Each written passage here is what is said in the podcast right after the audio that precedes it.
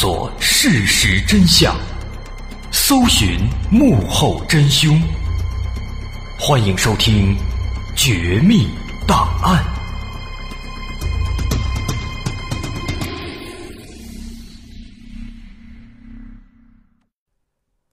欢迎收听今天的《绝密档案》，我是大碗。切尔诺贝利核电站，这是一个尽人皆知的名字。当年，它的四个装机容量为一千兆瓦的核反应堆，为乌克兰提供了百分之十的电能。但我想，人们知道它，并不是因为它功率的强大，而是因为三十年前的四月二十六号，切尔诺贝利核电站四号反应堆发生的那次大爆炸。这是历史上最严重的一次核电站事故。当时后续的爆炸引发了大火，并且散发出大量的高辐射物质到大气层中，涵盖了大片的区域。这一次灾难所释放出的辐射剂量，是投在广岛原子弹的四百倍以上，造成了极为严重的危害。乌克兰、白俄罗斯以及俄罗斯境内都遭受了严重的核污染。有超过三十三万名居民被迫撤离。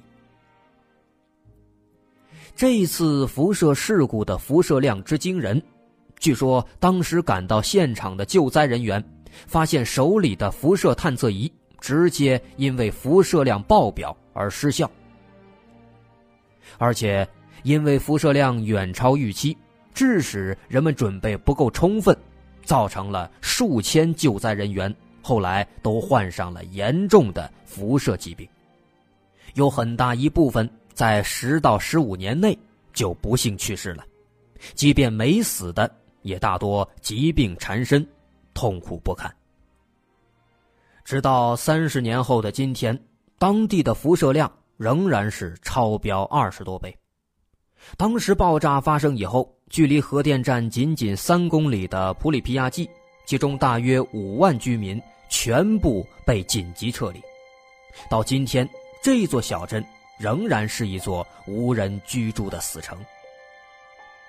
核电站周围半径三十公里的地区，在爆炸之后也被划为隔离区，严格限制人员进入。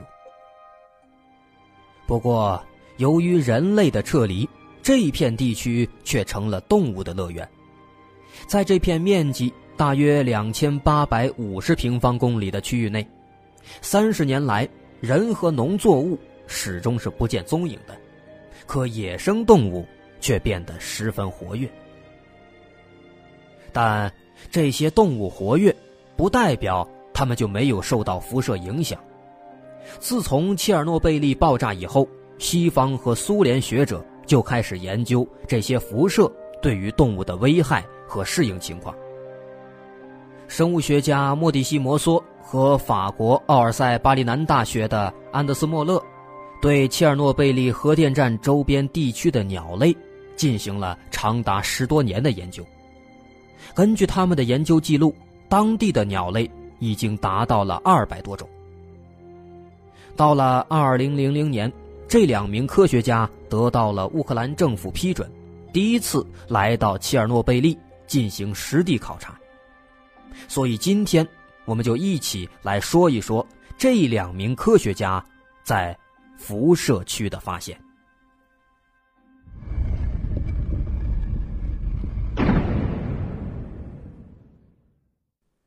两名科学家来到切尔诺贝利的时候，距离爆炸已经有十多年的时间了，当地的辐射也已经不如以前那么强大了。乌克兰政府不允许其他国家学者进入距离核电站只有三公里的普里皮亚季，但允许他们短暂的进入三十公里范围的隔离区内，前提是务必在天黑前回来。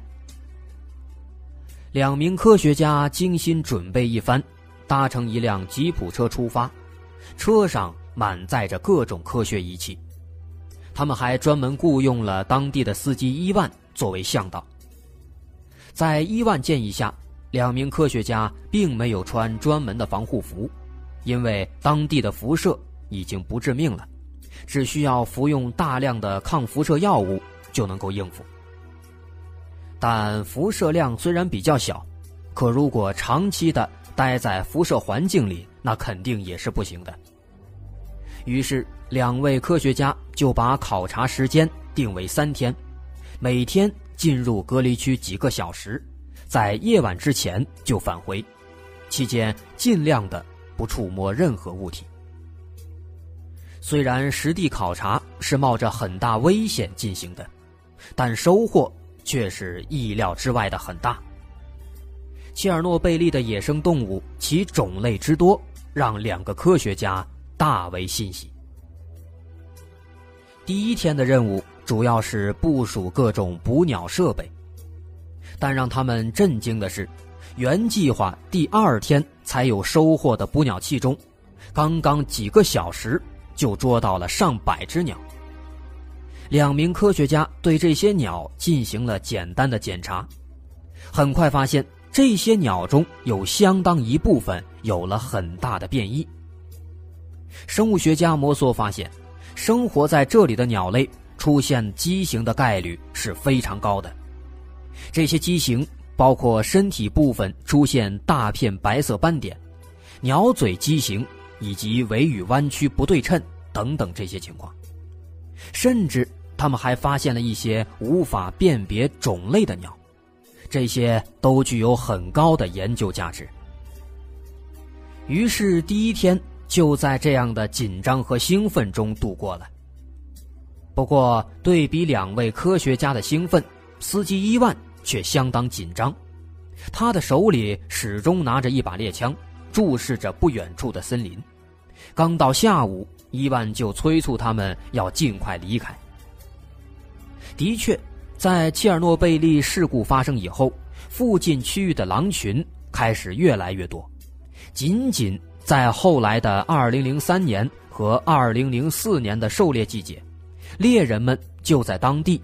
捕获了超过一百条狼，而且时至今日，打猎狼仍然在继续。所以在伊万的要求之下，车子在天黑之前就迅速的回到了隔离区之外。他们对自己和车子进行了除辐射清洁之后，这才吃饭休息。第二天一早，他们再次出发。前往切尔诺贝利。今天，摩梭带了一把小口径步枪，目的是要打猎一些狡猾的鸟类，因为这些鸟往往都不会自投罗网，不会被普通的捕鸟装置抓住。这种小口径步枪是一种射击运动比赛的步枪，很容易瞄准，而且后坐力很小。不过缺点就是威力要小一些。不过，就算威力再小，一枪打死一只鸟，也是绰绰有余的。不过今天他们的运气不太好，刚进去隔离区，天上就开始下起了小雨。我们都知道，一旦天上下雨，鸟类一般就会直接找棵树，然后躲起来，不会再乱飞了。那无奈之下，他们只好把车开到森林边缘。可仍然没有什么收获。摩梭不甘心，他拿着自己的枪下了车，准备去森林里打鸟。向导伊万见状是坚决不同意，理由是森林里辐射较大，而且有很多狼。但摩梭坚持要进入森林，毕竟时间宝贵，他们准备了整整三年才来到了切尔诺贝利。所以，伊万在劝告几次无效之后，也就不再管他了。摩梭做好准备，拿着步枪走进了森林。莫勒则在森林边缘设置捕鸟器。没过十几分钟，森林里就传出了零星的射击声。听到枪声，莫勒和伊万都知道摩梭这是找到猎物了。于是，断断续续的射击声持续了接近一个小时，期间雨越下越大，天也越来越沉，就好像到了晚上一样。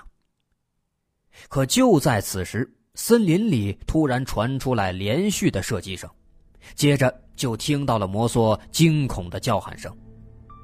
莫勒和伊万吃了一惊，赶紧冲进森林，可没跑多久，就看到摩梭迎面的快速跑来，一边跑还一边喊说：“有狼，有很多狼。”三个人听言，立即转头就跑，很快就跑到吉普车边，一起钻上车。此时，他们再转头向森林看去，十多只狼已经冲了出来，向车子直接扑过来。伊万是当地人，很有经验，他立即用猎枪对天开了一枪，砰的一声巨响之后，这些狼顿时就被吓住了。放慢了奔跑的速度，接着伊万又朝天放了一枪，打完了双筒猎枪里面的所有子弹。狼群听到接连两声巨响，加上看到前面有好几个人，于是就放弃追击，纷纷的又回到了森林。三个人喘息了一会儿，这才安定下来。摩梭这时候拿出来一样东西，仔细一看。这是一颗巨大的动物牙齿，甚至它的大小有小孩子手掌那么大，是摩梭在森林里发现的。伊万仔细看了看，说：“这应该是一颗狼的牙齿，但如果真的是一只狼的话，那估计那头狼会有驴那么大，也许是切尔诺贝利大量辐射的产物。”可作为生物学家的莫勒却认为，这不是一颗狼的牙齿。他认为这颗牙齿明显的是啮齿目动物的牙齿。一般的动物在生下来之后，牙齿会很快就长好，然后封闭起来，但这颗牙齿明显的是开放的，这就说明它需要不断的磨牙才行。可是。人们已知的最大的啮齿目动物是豪猪，那豪猪怎么可能有这么大的牙齿呢？这颗巨大的牙齿，让这三个人心里非常不安。加之天气越来越差，森林也不能再往里走了，于是三个人决定立即返回，明天再来。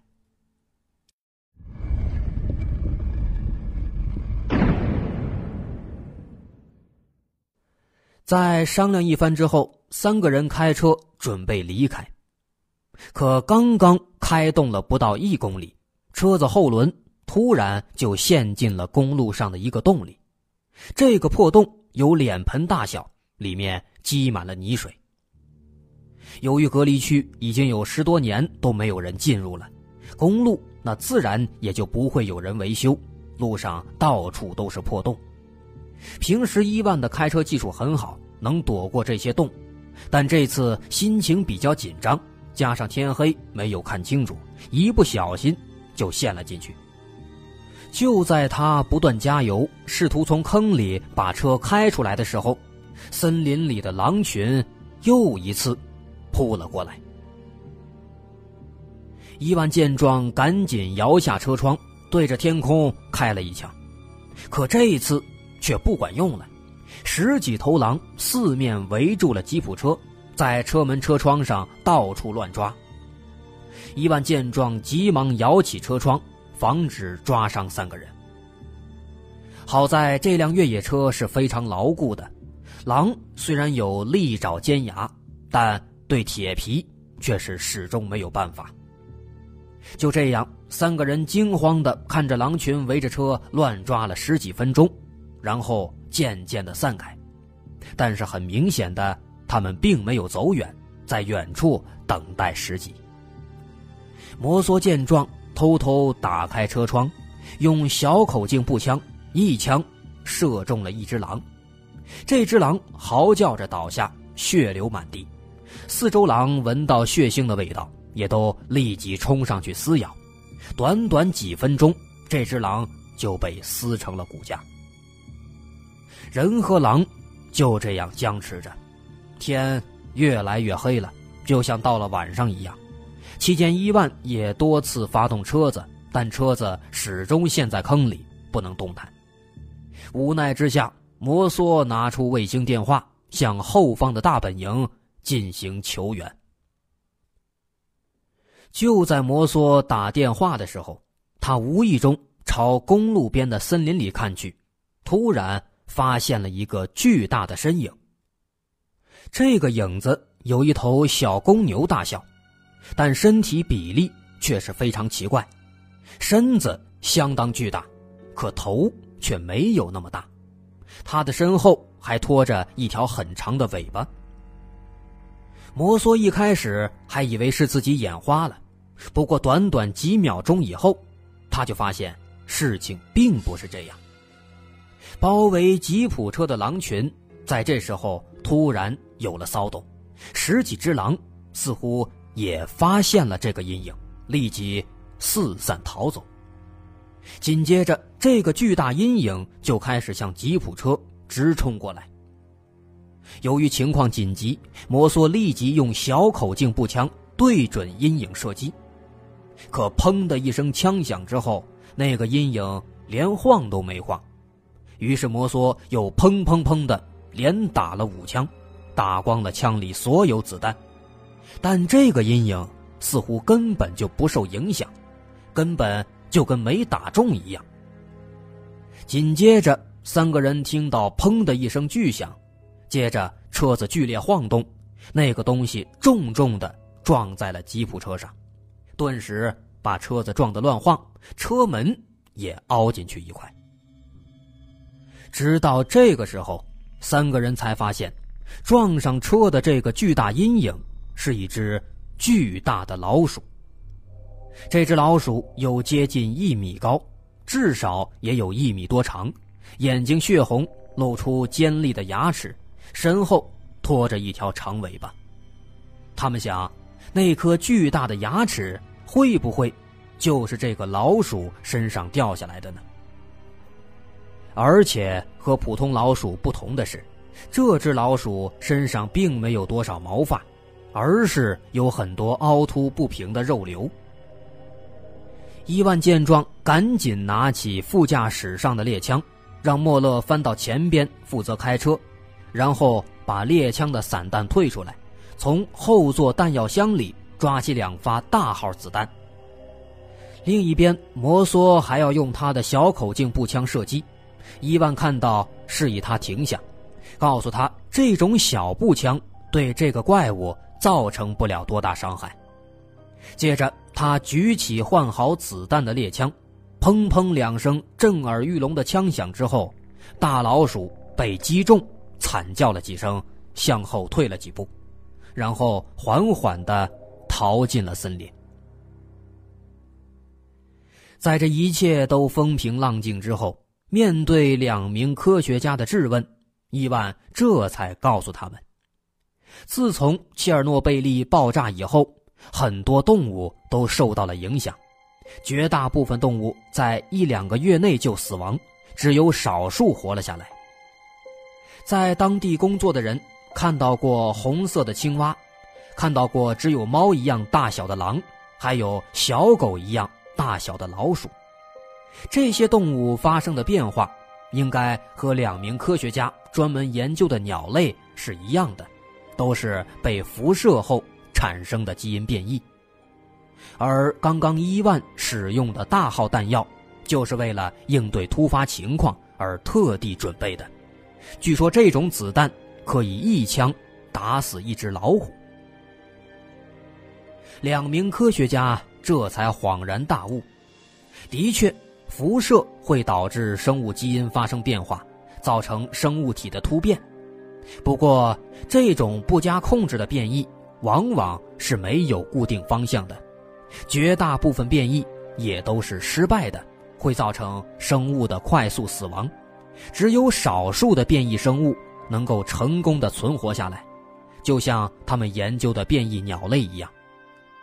老鼠变得像狗一样大，也许可能会出现，但这些变异物种即便出现，也往往会在几天到几十天内就快速死去，即便不死，老鼠的寿命也只有两到三年。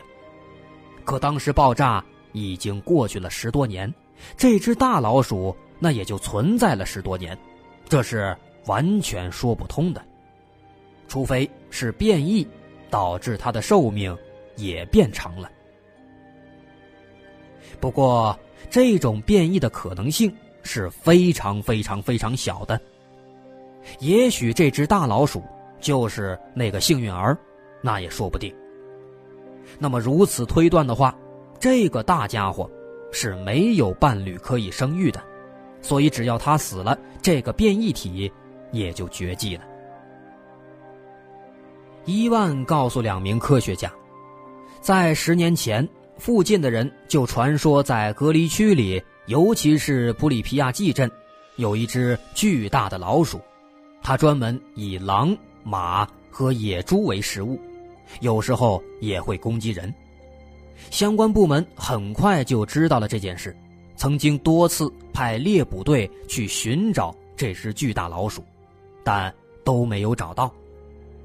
好在老鼠是夜间出没的动物，政府也严格禁止在隔离区过夜，所以也一直就没有出现人员伤亡，一直到现在。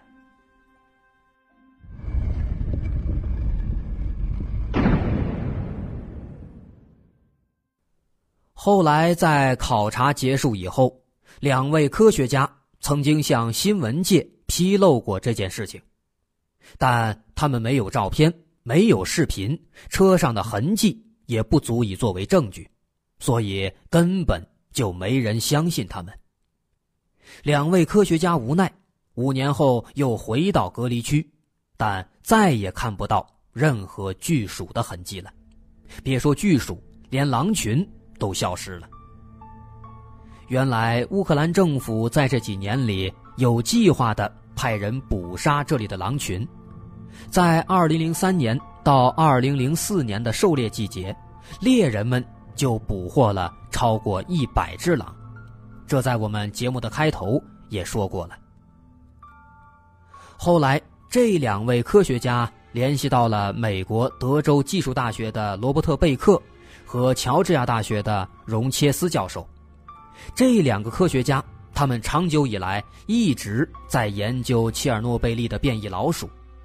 他们认为，即便有巨鼠存在，那存活了十多年，也已经远远的超过了它的寿命。老鼠是地下穴居动物，这只不可能有后代的巨鼠，很可能已经死在了它的地下洞穴里。在隔离区这么大的范围内，不可能有人找到他的尸骨，也就根本无法证明了。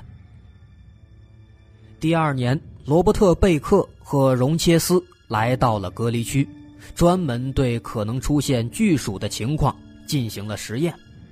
他们把一些健康的野生老鼠装进笼子，放在核污染最严重的地区，一段时间之后，对他们进行检测。看看是否会有巨大化的情况发生。结果，他们发现已经怀孕的老鼠的胎儿经常会没有眼睛或没有呼吸器官，而且腿的数量不一。但这种变异仅限于未出生的老鼠胎儿，捕鼠器也从未捕到过这样的变异老鼠。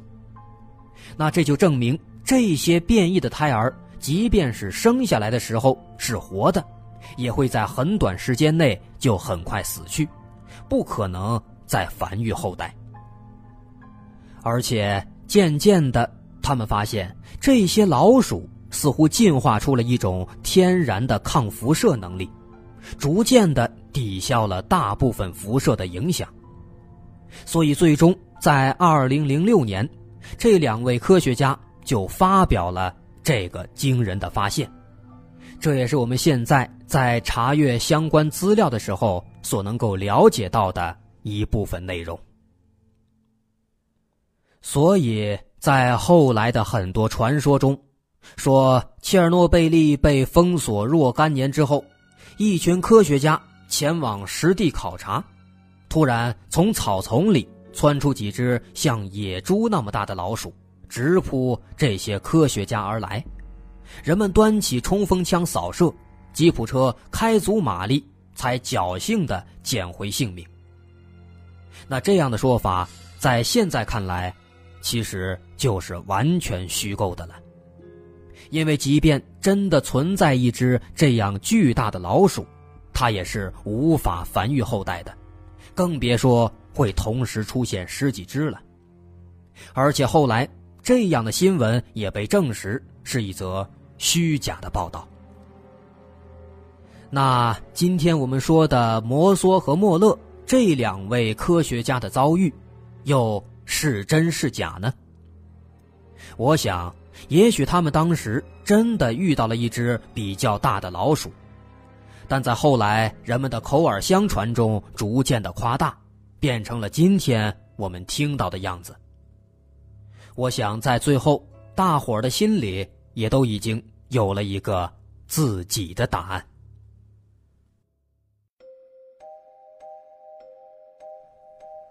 好，今天的绝密档案就到这儿。我是大碗，喜欢我们的节目，欢迎关注我们的微信公众号，在微信搜索“大碗说故事”就能找到。我们下期再见。